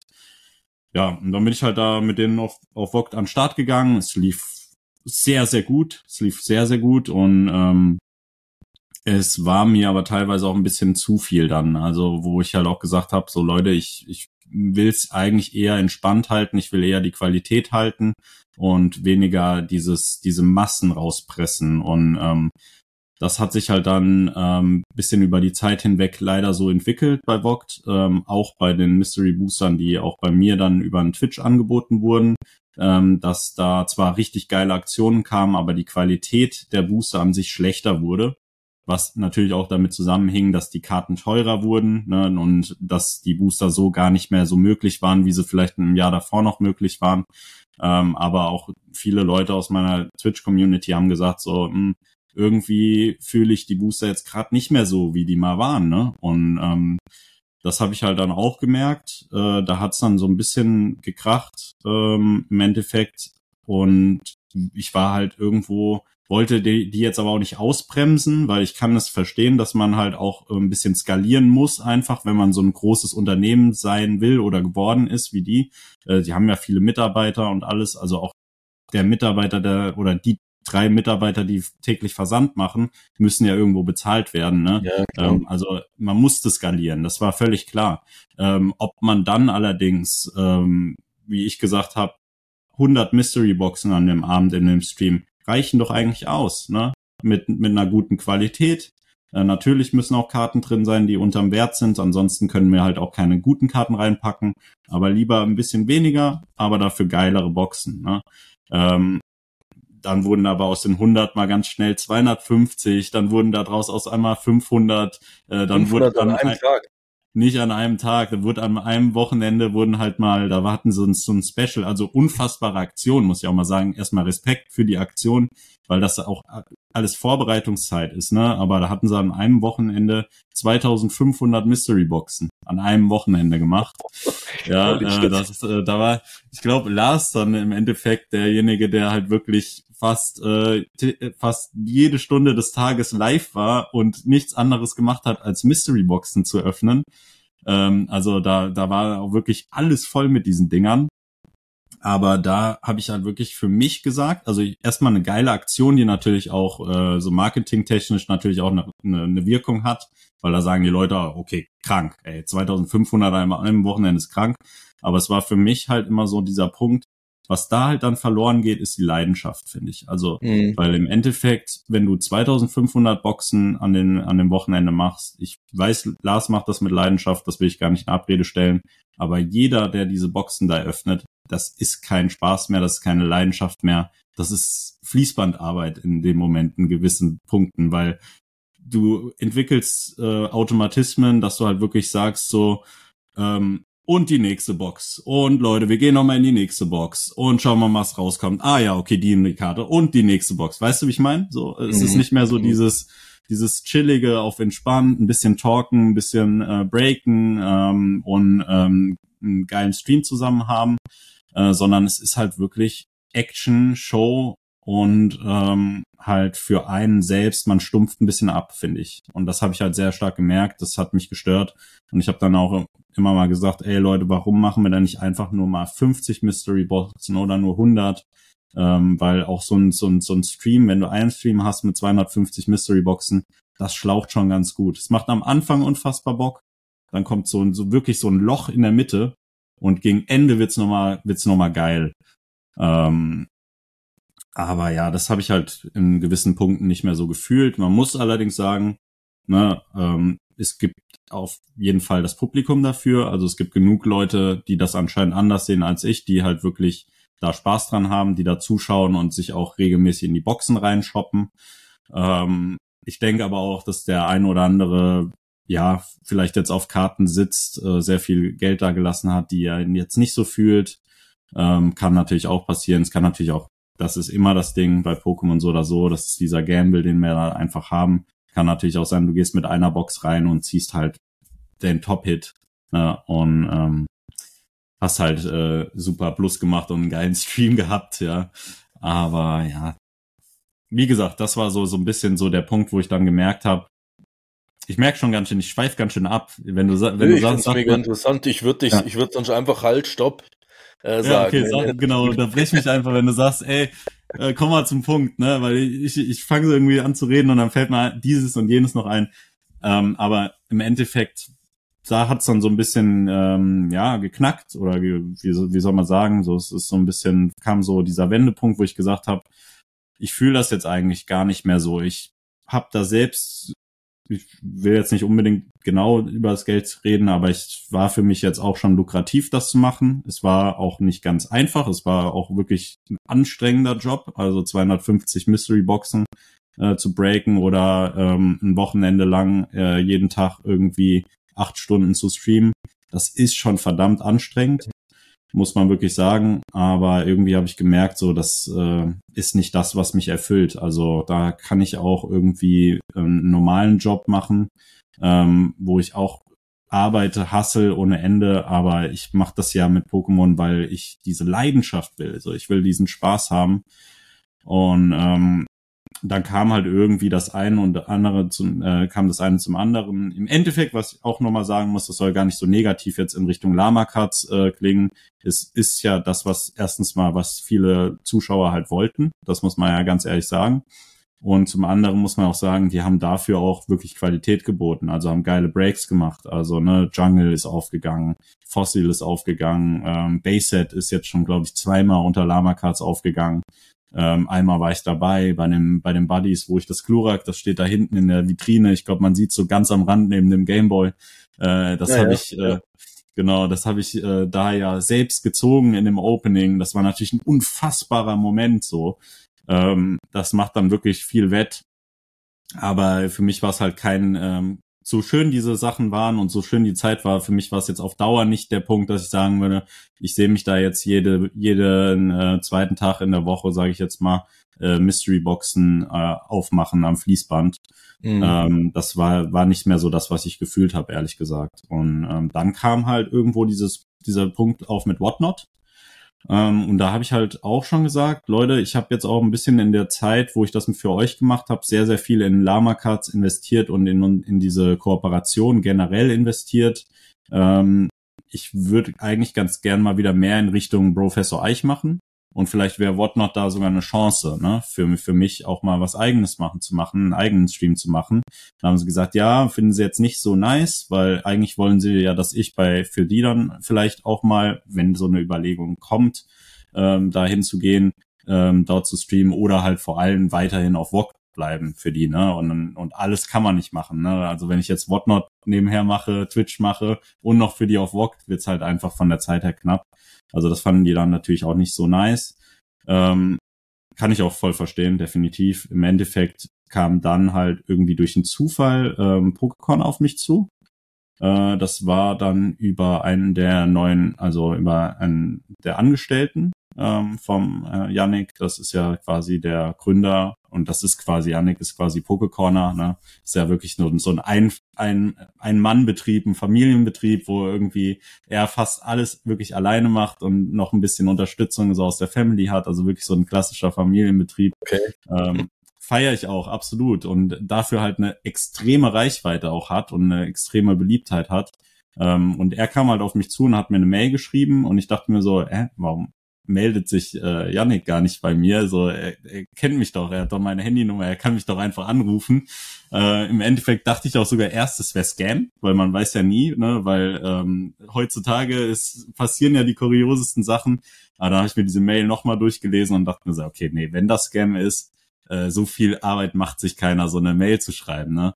Da ging es halt in Richtung äh, eine Kooperation halt zu machen, in Richtung Grading, ne? weil Pokecorner halt jetzt auch Grading anbietet als Mittelsmann quasi zu PSA einzuschicken und ob ich da nicht vielleicht Lust hätte, eine Kooperation zu machen. Und darüber sind wir halt dann ins Gespräch gekommen, dass ja jetzt Whatnot kommt und ähm, ja, dass man vielleicht ja auch überlegt hat, da mal einen Stream zu machen über Whatnot. Und da habe ich halt gesagt, ja, hätte ich Bock drauf, weil ich hatte auch vorher schon mal den Kontakt gesucht. Äh, lang bevor das mit Lama Cuts war, ähm, wollte ich schon mit Pokecorner zusammen einen Stream machen. Das hat sich aber nicht ergeben, weil er halt einfach die Zeit nicht hatte. Und äh, da habe ich halt gesagt, ja, ich müsste das erstmal klären.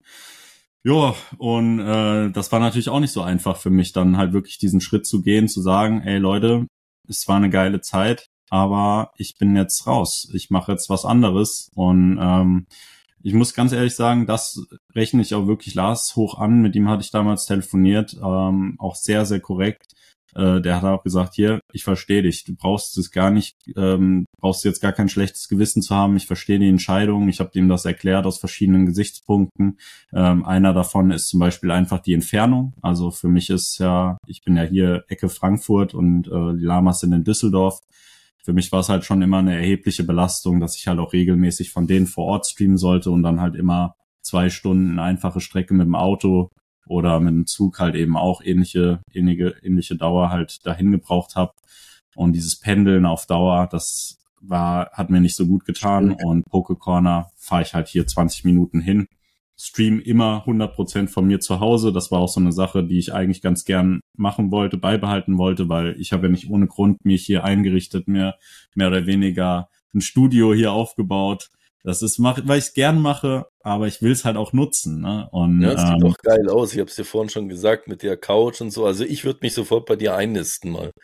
Da kann ich aber auch nur zurückgeben. Also bei dir ist auch super geil. Das ist wirklich super geil. Danke. Ähm, ja, und ich fahre halt jetzt 20 Minuten dahin, hol die Ware ab und ähm, hab dann erstmal für ein paar Wochen Ruhe.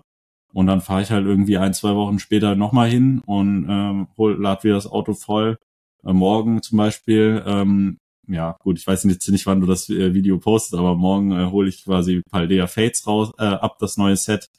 Und äh, da wird natürlich auch viel gebreakt werden.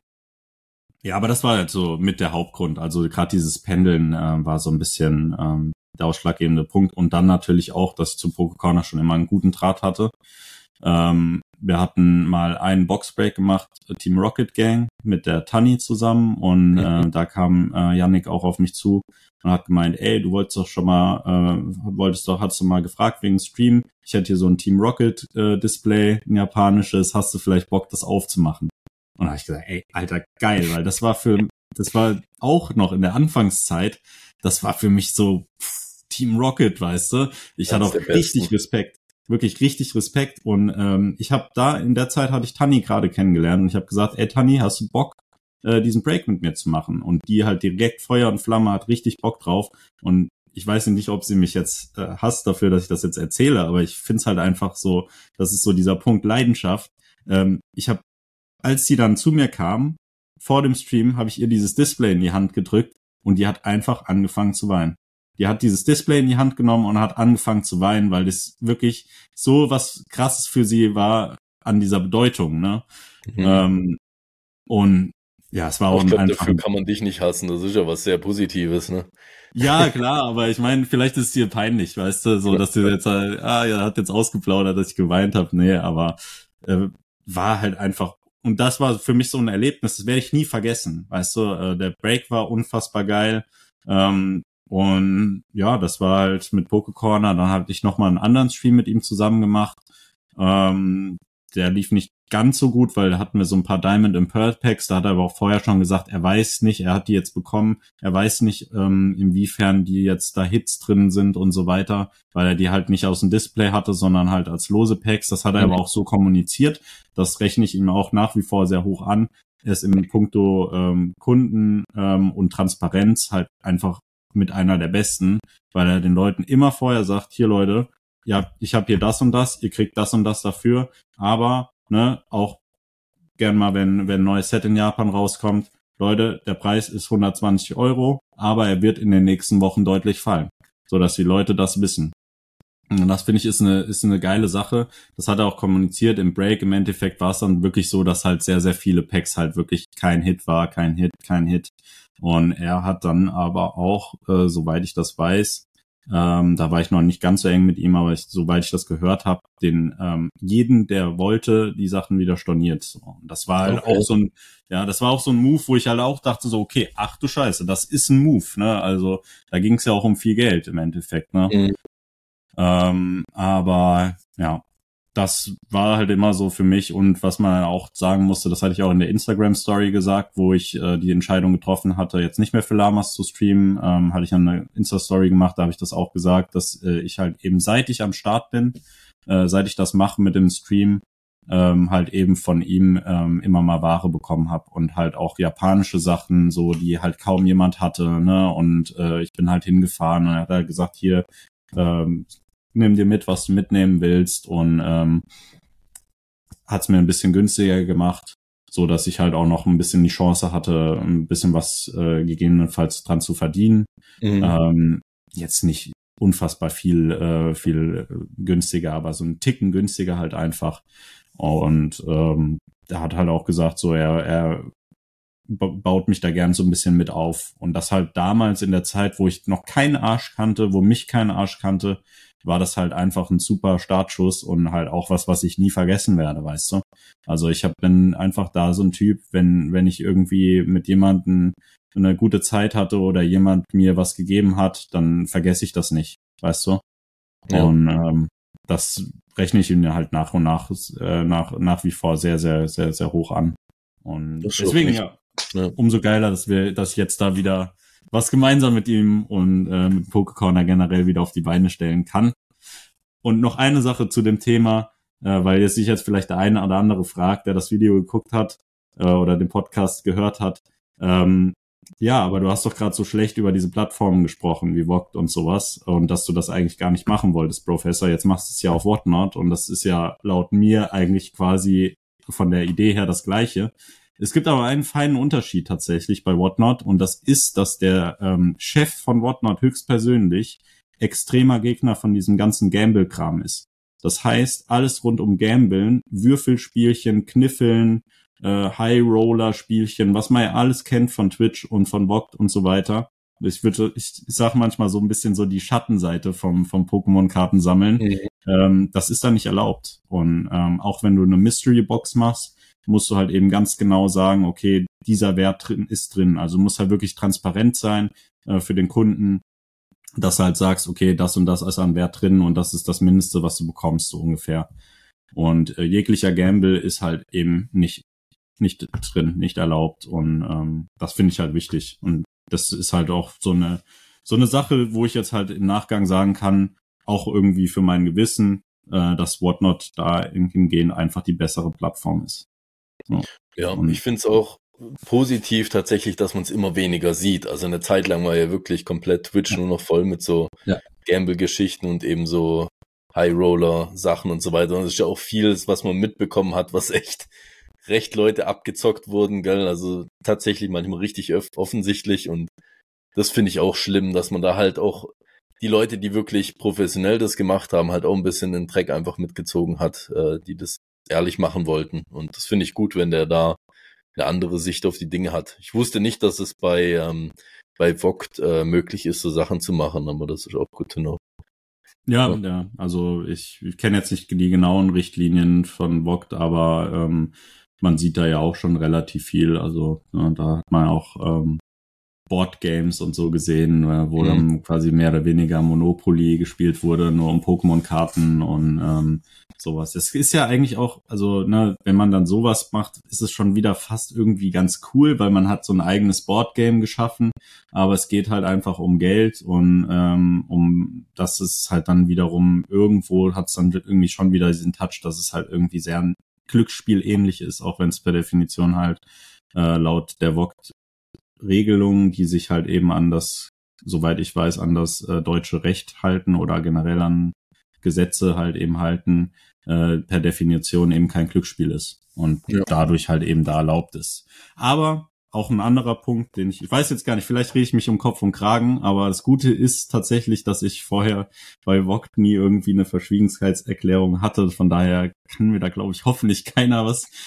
Kannst du ja vielleicht rausschneiden jetzt die Stelle, aber im Endeffekt, ähm, was da auch sehr, sehr übel aufgestoßen ist, halt, ich nenne keine Namen, aber es gibt dort äh, mindestens einen Streamer, der regelmäßig vor Release halt eben ähm, Ware schon breakt. Und äh, das jetzt bei Paldea Fate sogar so gewesen, dass äh, die kommt ja jetzt am Freitag raus, dass der schon vor, ich glaube, ein, zwei Wochen oder vor, glaube sogar vor zwei Wochen schon die äh, Produkte im Vogt-Stream eben verkauft hat. Mhm. Und halt sogar auch Einzelkarten schon aus dem Set angegeben hat. Also da frage ich mich natürlich erstmal, wer ist sein Kontaktmann, wer ist sein Händler, äh, der, dass er die Ware so früh hat, das ist extrem krass.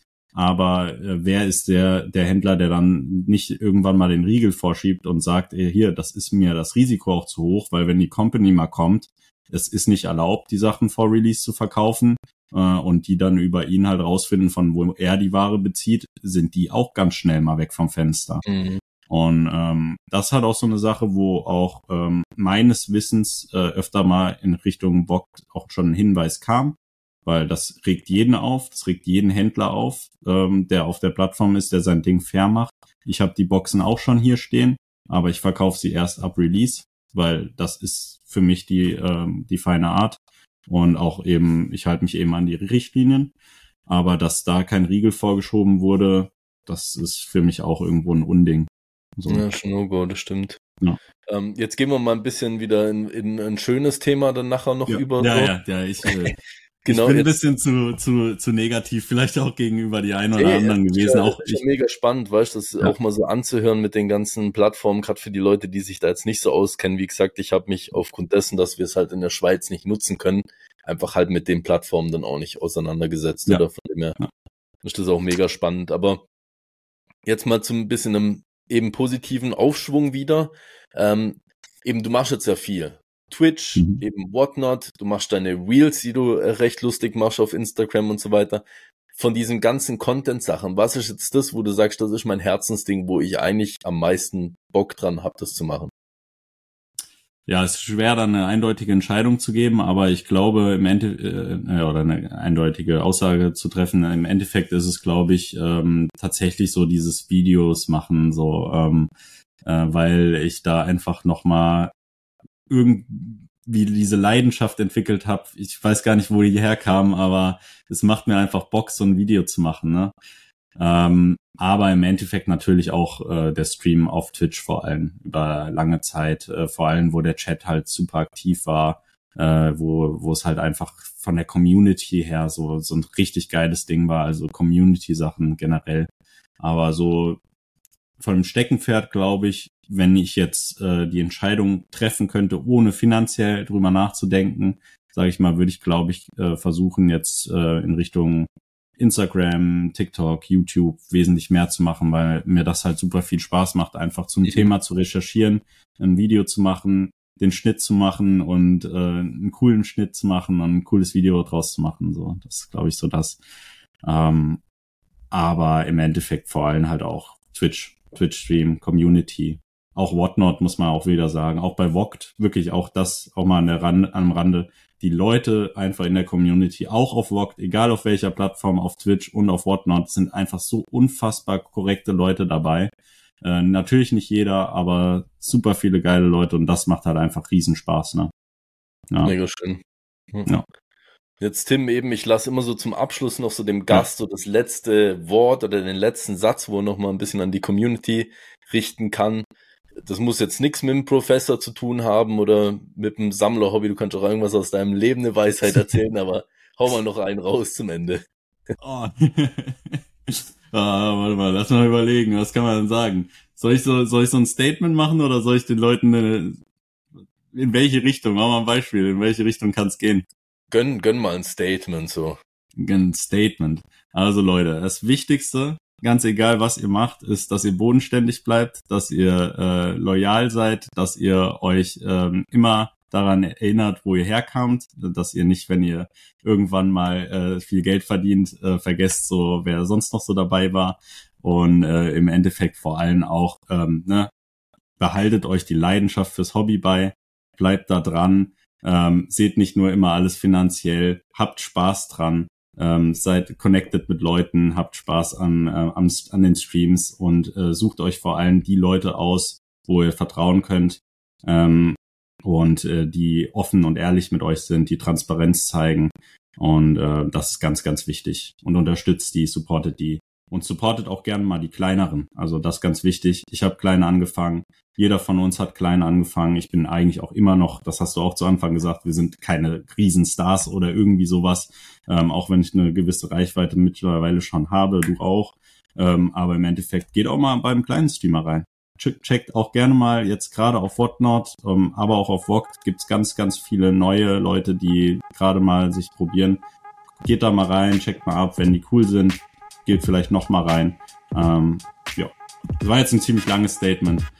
Aber ja, das so Ehrlichkeit, Transparenz, äh, das ist verdammt wichtig und, und das äh, muss man erstmal zu schätzen wissen und sollte man auch schätzen und auch unterstützen, finde ich. Danke dir, mein Lieber. Sehr gerne. Vielen, vielen Dank, dass ich dabei sein konnte, auf jeden Fall.